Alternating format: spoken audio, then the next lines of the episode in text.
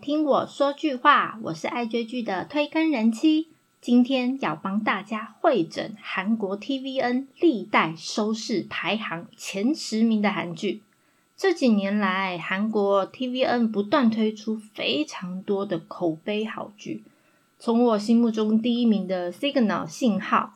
请回答系列，还有孤单又灿烂的神鬼怪。到这次爆红的《哲人王后》等等，都深受观众的喜爱，收视率也一直不断的突破新高啊！每次播出都引起热烈的讨论，而且只要看到 TVN 出品，就让人特别的放心，因为从它的脚本选角到 OST 原声带，每一个环节都可以感受到电视台制作团队的用心。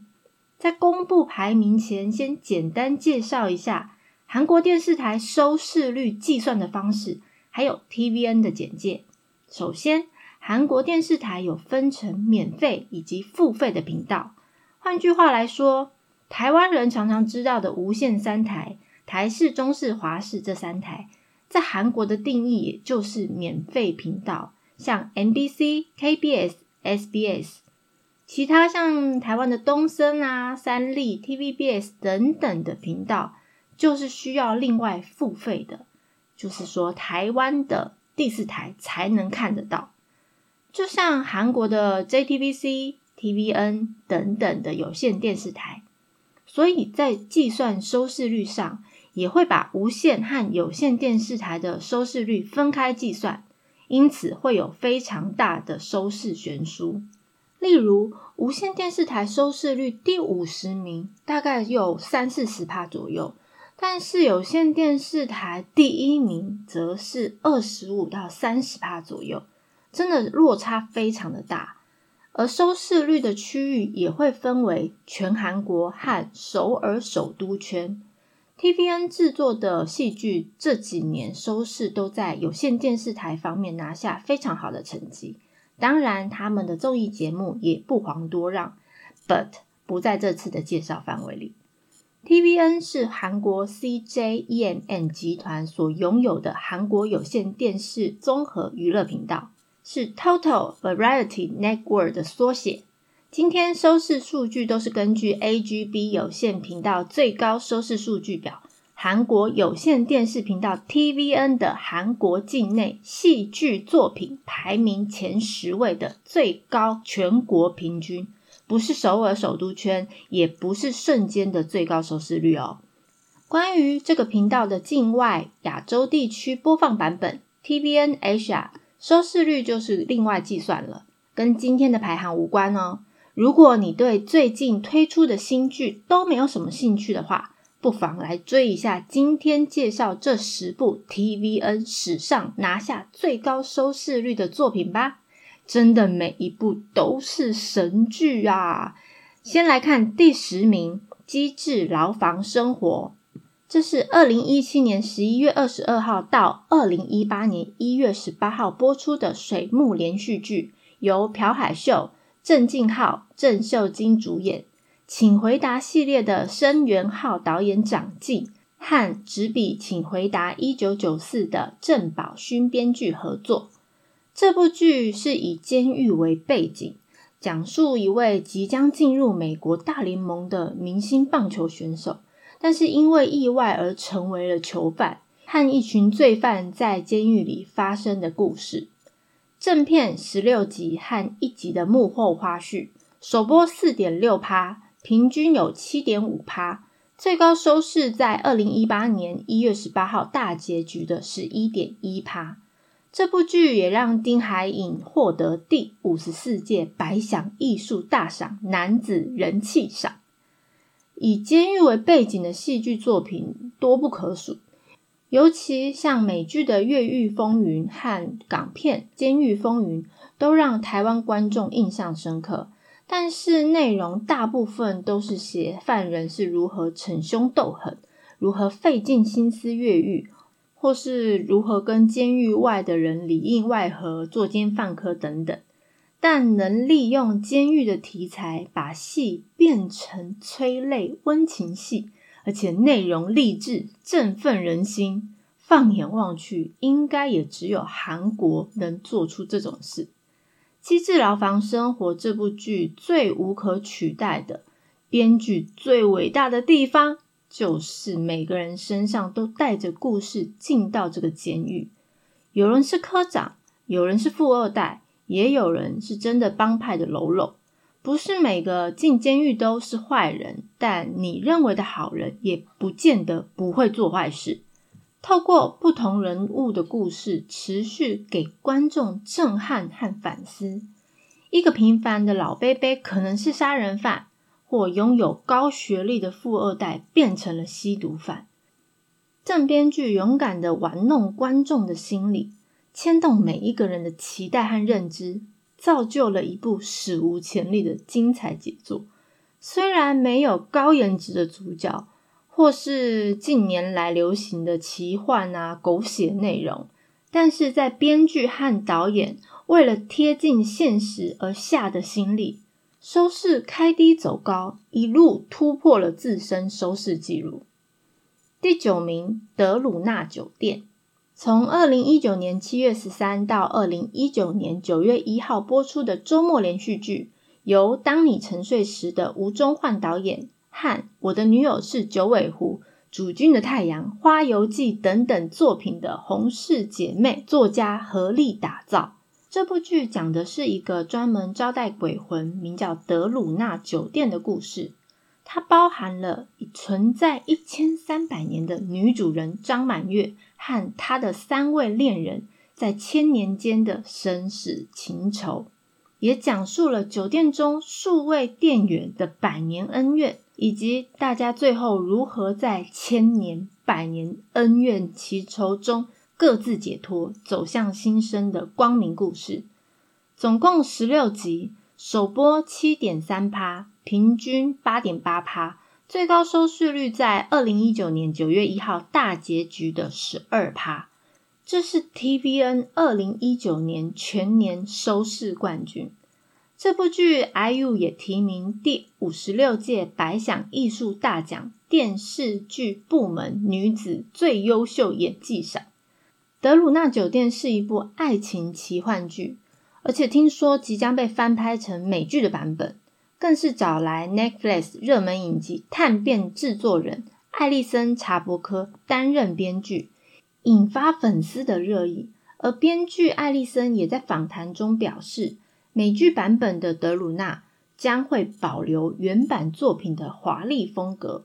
剧情也会持续聚焦在人际关系中爱与失去，相信也将再次为影迷们带来感动人心的故事，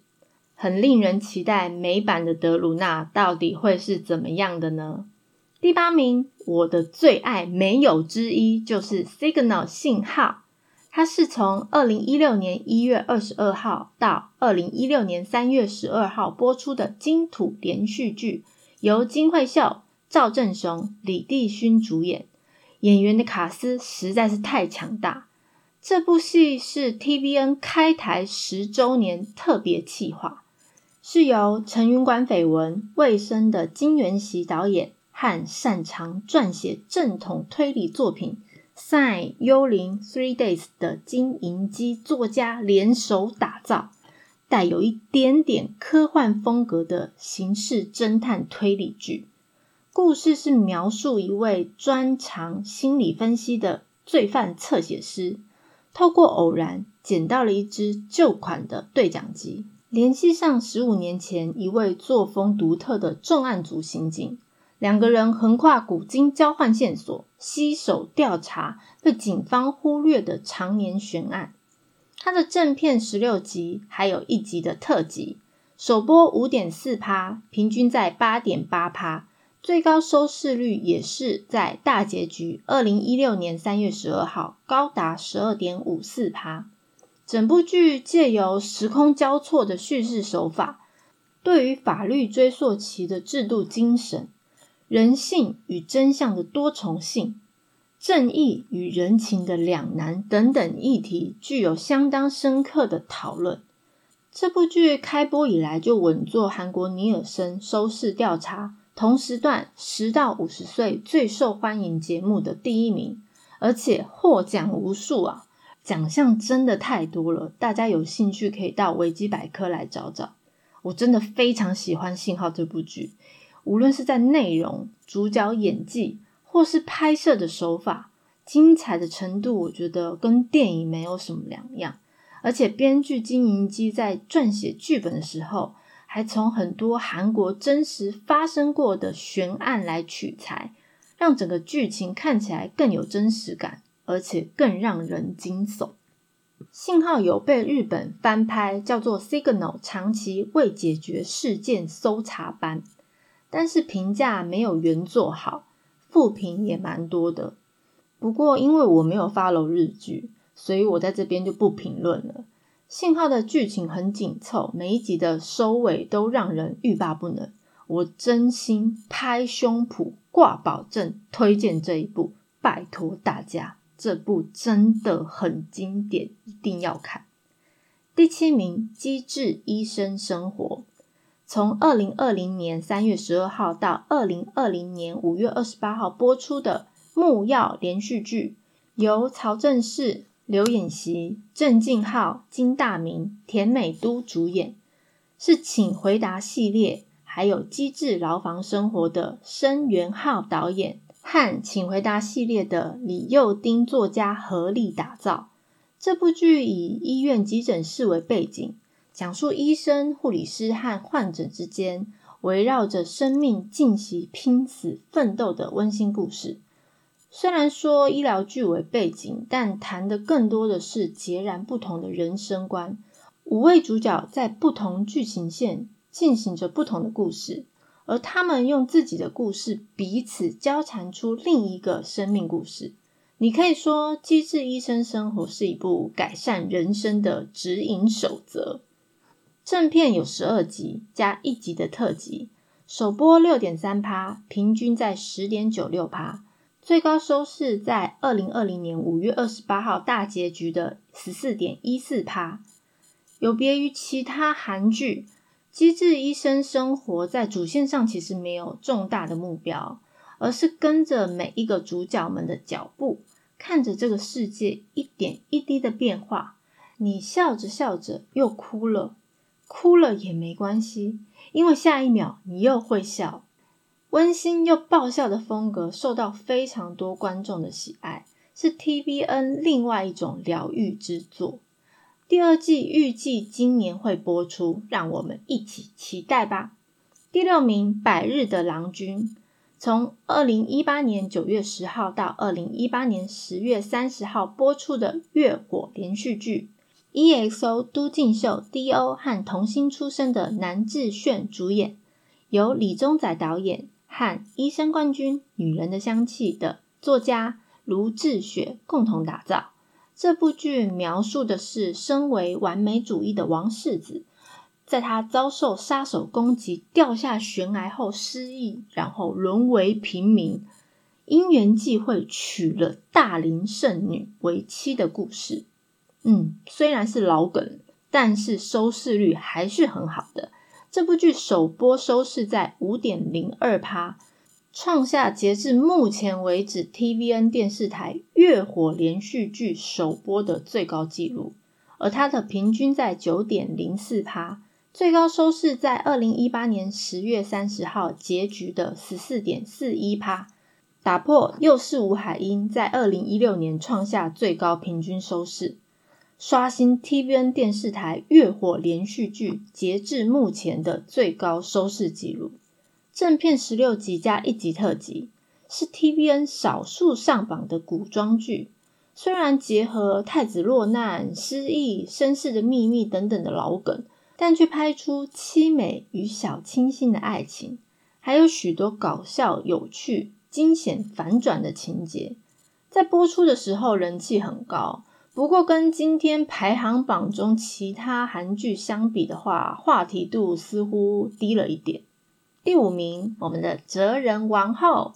她从二零二零年十二月十二号到二零二一年二月十四号播出的周末连续剧，由花郎尹成执导演和监狱医生朴继玉编剧合作拍摄。这部剧讲述生活在自由的现代大韩民国男人青瓦台的厨师张凤焕，灵魂穿越到朝鲜王朝时代里折中的王妃金昭荣体内以后展开的故事。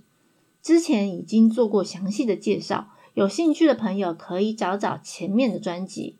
这部剧在还没有完结就已经挤进收视率前五名了。可以说是近期人气最火的黑马剧，大叔娘娘的无厘头设定，一开始就带给观众非常多的欢笑，所以收视率节节攀升。而女主角申惠善一人分饰两角，自然直率的男人演技更是本剧的最大亮点。正片二十集加两集番外篇，听说还有另外一集的番外篇。首播八点零三趴，创下二零二零年 TVN 电视剧中最高首播的收视率，同时是历代 TVN 周末电视剧首播收视率的第二，第一名是《阳光先生》。全体 TVN 电视剧首播收视率的第三名，前两名是《阳光先生》和《男朋友》，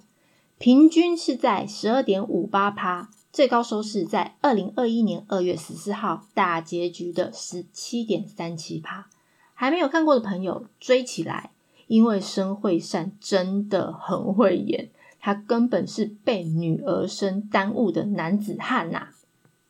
第四名，阳光先生 Mr. Sunshine，从二零一八年七月七号到二零一八年九月三十号播出的周末连续剧，由太阳的后裔。孤单灿烂的神鬼怪，李应福导演和金银淑作家三度合作打造，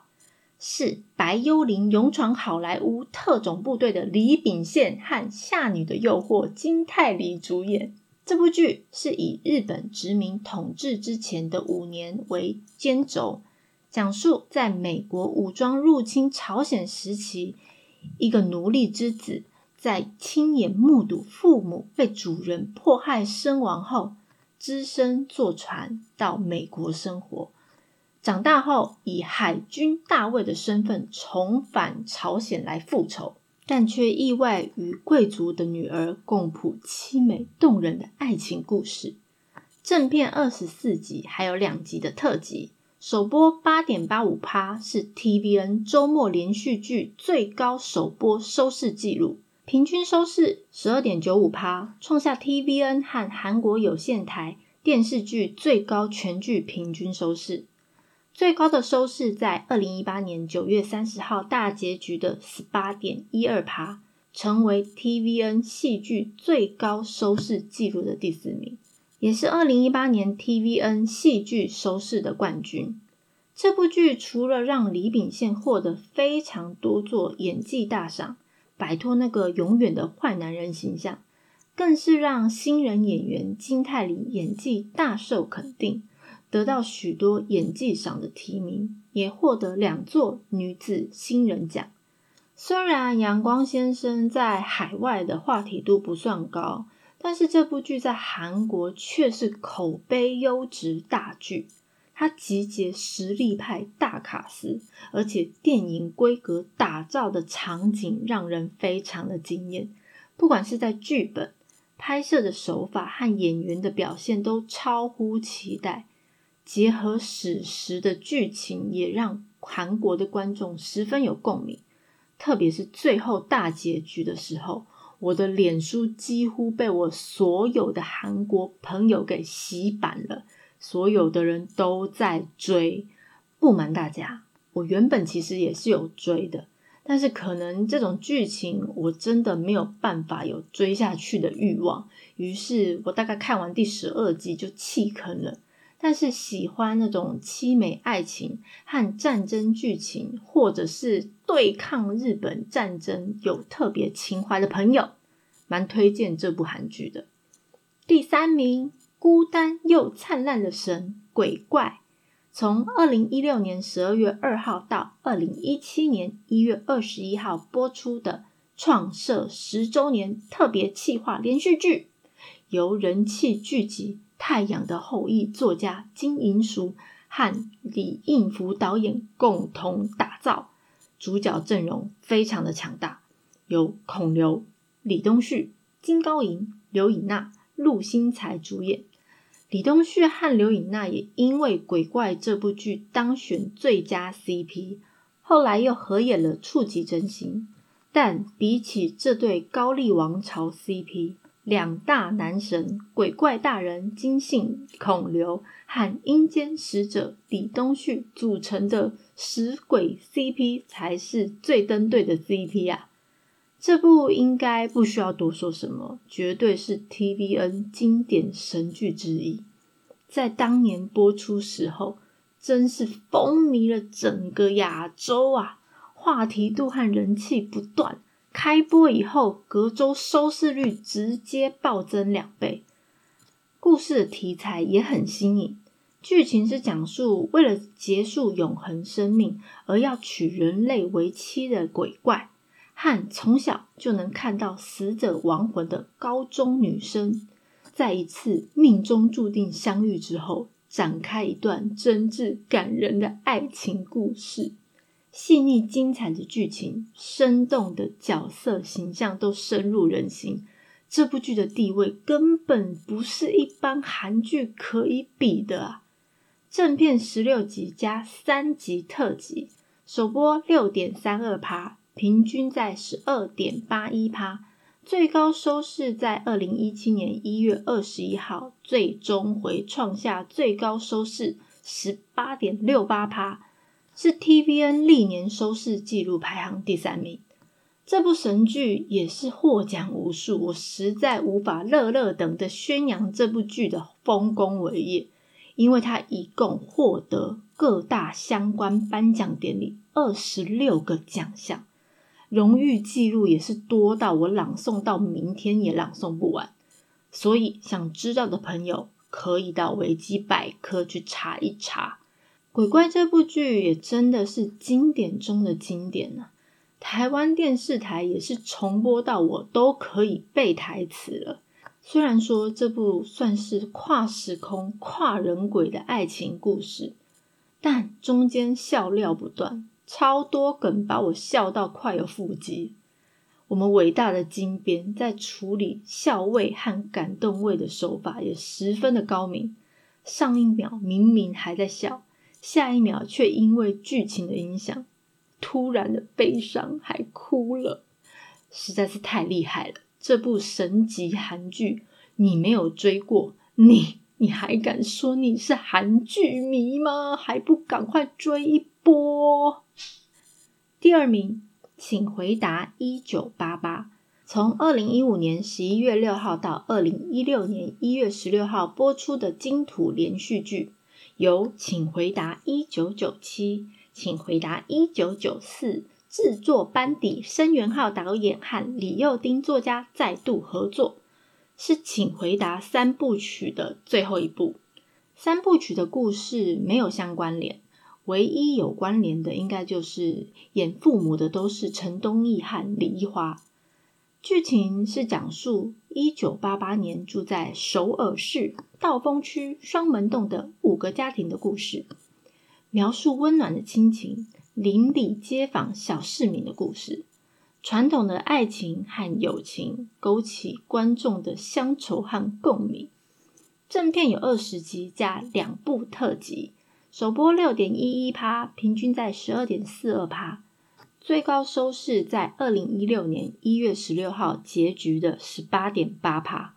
当年开播，在网络上媒体的评价都是一致好评，而且一口气捧红了柳俊烈、惠利还有我的朴宝剑。当然，提名和得奖列表也是一长串，不过小小输鬼怪，只有得了十四个奖项。请回答系列一直都受到许多剧迷的喜爱，而且这个系列目前最红的就是这部《请回答一九八八》了。特别是韩国人非常的喜欢这部戏。如果要韩国人选一部人生电视剧，《请回答一九八八》绝对是他们的第一选择。韩国人对这部戏的喜爱真的是超乎想象。即使已经播出到现在五六年了，在韩国 Netflix 排行中，唯一不是这两年戏剧的，就是这部《请回答一九八八》。这部对于父母和孩子之间相处描绘，绝对是韩剧史上经典之一。其中亲情、爱情和友情的故事，真的让人一看就很有共鸣，十分触及人心。我喜欢这部剧真实的呈现一个家庭的所有可能，不是一昧的营造很幸福或很不幸的样子。它的每一个冲突、每一个感动，都像是随时都会发生在我家的那样，是一部让人看了又哭又笑的佳作。第二名当之无愧。因为这部剧大受欢迎，剧组更邀请所有的人到普吉岛旅行。男主角朴宝剑和柳俊烈等人都飞到普吉岛庆功。其中，朴宝剑因为要录制音乐节目，所以先提前返韩。但是，柳俊烈、安宰弘、高根云准备要回韩国的时候，却被综艺节目《花样青春》那位最爱绑架别人的导演罗 PD 无预警的抓到非洲奈米比亚了。朴宝剑在完成韩国行程后，也飞到当地进行《花样青春》的拍摄。特别推荐年纪大约三十五后半到五十岁左右的朋友看看这部韩剧，因为当中的剧情肯定会勾起你小时候的回忆。最后，嘟嘟嘟嘟嘟，第一名。就是促成两位颜值爆表玄彬和孙艺珍假戏真爱的《爱的迫降》，从二零一九年十二月十四号到二零二零年二月十六号播出的周末连续剧，由火星生活的李正孝导演和来自星星的你、蓝色海洋的传说朴智恩编剧合力打造。这部剧讲述某一天，因为龙卷风而发生滑翔伞事故，被迫在北韩降落的南韩财阀继承人尹世利和守护并爱上他的朝鲜人民军军官李正赫之间跨越国界的爱情故事。主角当然不用多做介绍，我的男神玄彬和我的女神孙艺珍主演。他们俩也因为这部韩剧假戏真做，在今年二零二一年元旦终于坦诚热恋 ing，让粉丝得知这个消息都非常的激动。两个人更是在情人节加码一起合拍菲律宾的电信广告，公开放闪给所有人看。看到他们两个在镜头前后甜蜜的互动。孙艺珍还娇羞的捶打玄彬的胸膛，哦天哪！我看到这个画面，真的就是大喊：“你们两个给我就地结婚！”这部剧连带捧红了很多演员，例如另外一对迫降 CP 金正贤和徐智慧。具胜俊为爱挡枪仓促死去，让人非常难忘。好不容易打开心扉的徐丹，却要独自承受。阴阳两隔的思念，天哪，我难过的要哭了。另外也捧红了纯真逗趣的第五中队北韩 F 四，加上那个窃听员郑万福就是 F 五了。这几位演员人气暴涨，